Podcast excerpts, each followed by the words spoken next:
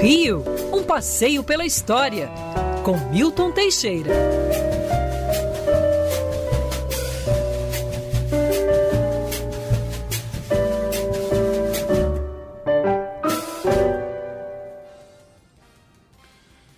Muito bom dia, professor Milton Teixeira. Bom dia para você.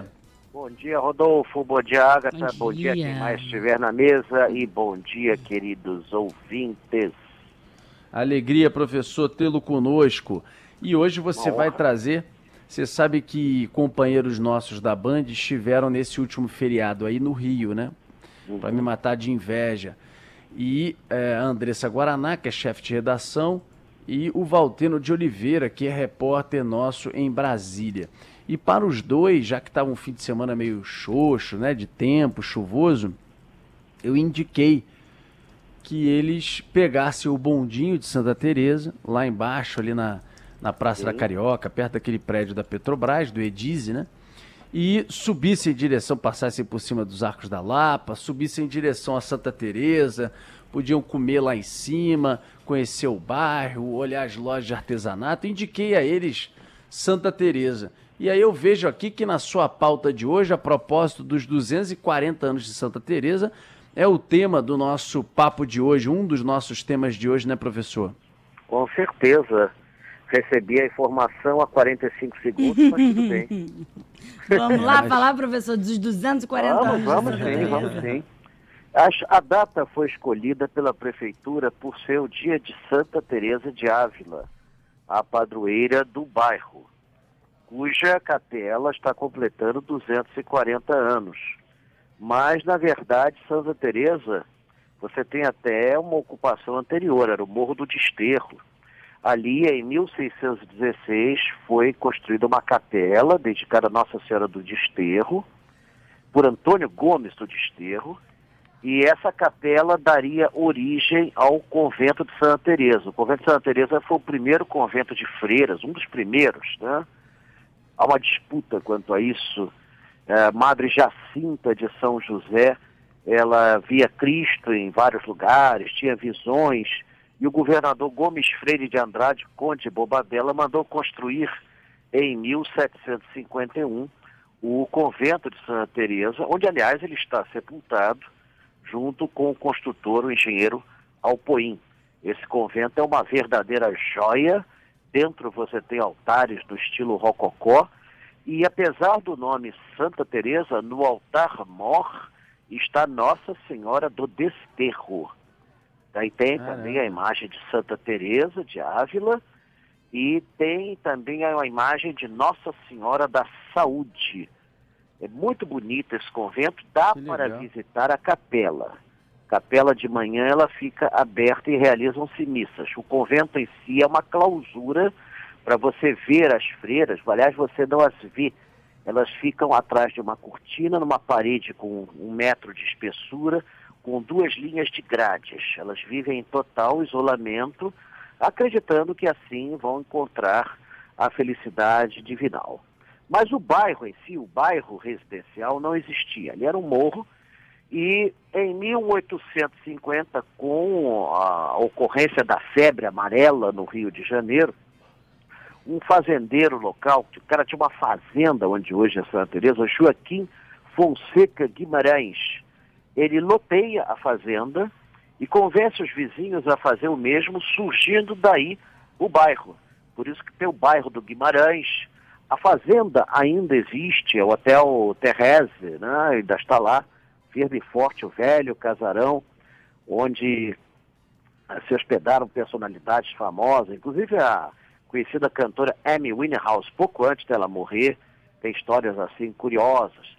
Santa Teresa tornou-se o bairro dos estrangeiros. Descobriu-se que ali a febre amarela não chegava. Basta chegou a um ponto em que um sexto da população do bairro era de portugueses. Em 1877, Santa Teresa ganhou bonde, mas era um bonde puxado a burro, muito precário. Inclusive, você subia até o alto pela ladeira do Castro por um elevador a vapor. E lá em cima é que você pegava o bonde puxado a burro, e eram quatro burros para puxar um bondinho ridiculamente pequeno. Somente em 1896 é que Santa Teresa vai ter a linha de bondes eletrificada. Foi a primeira linha eletrificada aqui do Rio de Janeiro. Em consequência disso, o bairro teve um desenvolvimento excepcional. Hoje Santa Teresa é um paraíso dentro do Rio de Janeiro. Está classificado como centro, mas não é centro. Está tá mais geograficamente está na zona sul, mas não é zona sul. Santa Teresa é Santa Teresa. Lá você encontra casarões de séculos atrás, as velhas fazendas convivem com casas do século XIX, museus lindos como a Fundação Castro Maia, o Parque das Ruínas, é, locais assim pitorescos, e é um bairro que dá até o bonde circulando, é o único do Rio assim, né? É o único. Uhum. Um comércio todo próprio, uma, uma, uma placidez, uma tranquilidade. Eu fazia muitos passeios pela Band antes da pandemia e vou voltar a fazer quando acabar essa loucura. E terminava, terminava na, nos doces portugueses, né, professor? Na de doces portugueses, ai Jesus! Que maravilha, era muito bom. Só nesse dia eu engordava uns 6 quilos. Ah, mas para subir é. que Santa Teresa tem que ter disposição, então vai perdendo no caminho já, professor. Ah, não, a gente vai perder, vai, vai ganhar lá em cima. ganha, é. A gente ganha é. lá em cima, é um espetáculo. A dona Elda Maria, quanto mais doce ela fizesse, mais doce eu comia. Ai, Jesus, é uma delícia. E ela faz com um carinho muito grande, está lá, firme e forte, ativa. Fez um museu na casa, o Museu do Doce. Que beleza. Não, é maravilhoso. Tá... Eu já fui lá. É numa curvinha. Vai lá, Pinho, que você vai. Você já foi, Pinho? Já foi lá conhecer? Nesse ponto você sobe uma escadinha, não, mas rapaz. Santa Teresa já foi muito. É, Olha, você, você sobe um uma escadinha. Sobe uma escadinha de 12 degraus. É um sacrifício palpável. O pior era eu que subia a escadaria Celaron com 300 e tantos degraus, levando 400 pessoas pela Band. É, o Pinho vai gostar dessa Casa dos Vou. Portugueses, Pinho. E eu ia dizer que está começando agora também um evento de comemoração ao aniversário de Santa Teresa no Espaço Santa, que fica na rua Pintora de Janeiro, número 58, contando com a presença de moradores, empresários, é, pessoas ligadas à prefeitura também, para fazer uma cerimônia, uma homenagem também à padroeira Santa Teresa d'Ávila que o professor comentava agora. É, professor, então vamos de um lugar, não sei se a gente pode chamar ele hoje bucólico, mas é uma referência do Rio de Janeiro, né? A gente tá falando de Santa Teresa. Vamos para outro lugar que já foi mais bucólico, mas ainda é de alguma maneira também é, um local muito procurado, mas que pela desordem, bagunça, tem muita gente nos procurando para reclamar nessas últimas semanas. Mais um ouvinte, o Marco Aurélio, ouviu a gente falando da Urca Ontem. esses dias no programa e falou: Poxa, o professor podia falar do bairro da Urca, que é uma área militar, né, professor, com muitas ocupações de fortes, com do certeza. IME, de bases a militares. É bom, a Urca né? ano que vem vai completar 100 anos. Ela fez esse ano Caramba. 99 anos, no dia 7 de setembro. A Urca, como bairro, é um bairro recente, mas foi ali, na Fortaleza de São João, que o Estácio de Sá fundou a cidade do Rio de Janeiro, no dia 1 de março de 1565. E ali ele resistiu durante dois anos. Depois ali se estabeleceu a Fortaleza de São João, que pouca gente divulga, mas é candidata para a Unesco a tornar-se patrimônio cultural da humanidade. Então, ela, ela já é candidata e tudo indica que será patrimônio é. cultural da humanidade, pela história que ela passou, pelo que ela representou para a cidade do Rio de Janeiro e tudo mais. Aquele sítio vai ser um sítio mundialmente protegido. Quanto ao bairro em si, ele surge no final do século XIX com a ideia de se fazer ali um aterro e criar-se um bairro. Com o desmonte do Morro do Castelo, em 1922, fez-se esse aterro é, por uma companhia de saneamento. Até hoje existe uma lenda que muita gente repete e até escreve, dizendo que Urca significa urbanização carioca. Não. Urca era o navio que levava o açúcar do Brasil para a Europa. Ah. E, é, e por isso que está ao lado está o pão de açúcar. Nada como ter um enorme pão de açúcar ao lado de uma gigantesca urca. E a urca surge em 1921, 22, por isso que as casas têm uma unidade arquitetônica, são quase todas ou estilo Art ou estilo neocolonial palco de filmes, de, de, de representações cinematográficas. Algumas casas são verdadeiras mansões lindas e já estão lá preservadas.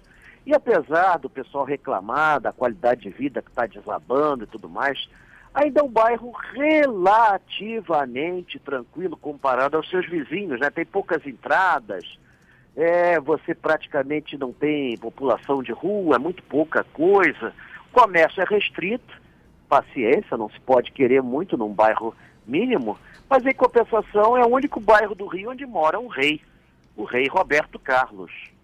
Quando eu uhum. estou aqui vivendo uhum. este momento lindo. lindo. Olha lá, o rei Roberto Carlos, no edifício Golden Bay, ao lado da igreja de Nossa Senhora do Brasil, uma linda igrejinha neocolonial, também da época da construção do bairro. E ele ano que vem vai completar 100 anos.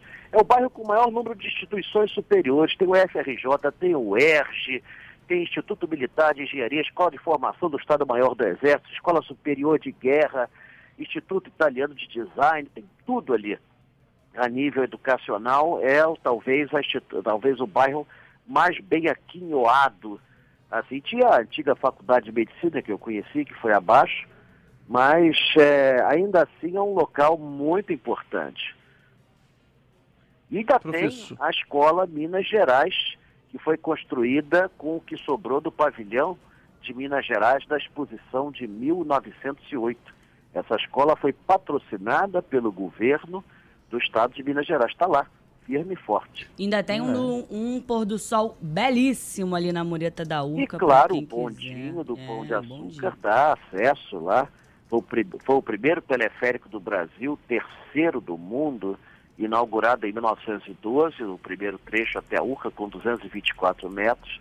Depois, em janeiro de 1913, inaugurou-se o segundo trecho, com 375 metros de altitude. Então está lá. E até outros trechos do bondinho, mas a Primeira Guerra acabou com tudo, porque a tecnologia dos bondinhos era alemã. É. é o transporte mais seguro do Rio. Nunca ninguém morreu no bondinho. Só o 007 que pulou lá de cima. É, é verdade. em 1979, o Roger filme, Moore né? pulou e saiu muito bem. É. Professor querido, um grande abraço para você. Feliz obrigado dia pela... dos professores, professor. Tem muito ouvinte é, mandando obrigado, beijo. Obrigado. E semana que vem temos nosso passeio virtual pelos palácios do estado do Rio de Janeiro e vai ter que ser o passeio virtual do Palácio Laranjeiras, Palácio Guanabara, Palácio Tiradentes e amanhã estou na feira lá da Praça 15. Estamos liquidando, fazendo uma liquidação geral Opa. de antiguidades. Até eu estou à venda. é, querido professor, obrigado. Parabéns aí. Através de você, um abraço a todos os professores é, pelo dia de hoje, 15 de outubro, obrigado. dia do professor. A gente nunca viu o nosso dia. É, é verdade. É só é só na, no Wikipedia, quando vai é. lembrar do, do 15 de outubro. É um efeméride, mas o dia é. efetivo com a valorização necessária, neca de Pitibiriba, né, professor? É, um abraço para você. É. Valeu, professor. Beijo, um abraço. Beijo. Até semana que vem. Tchau, tchau.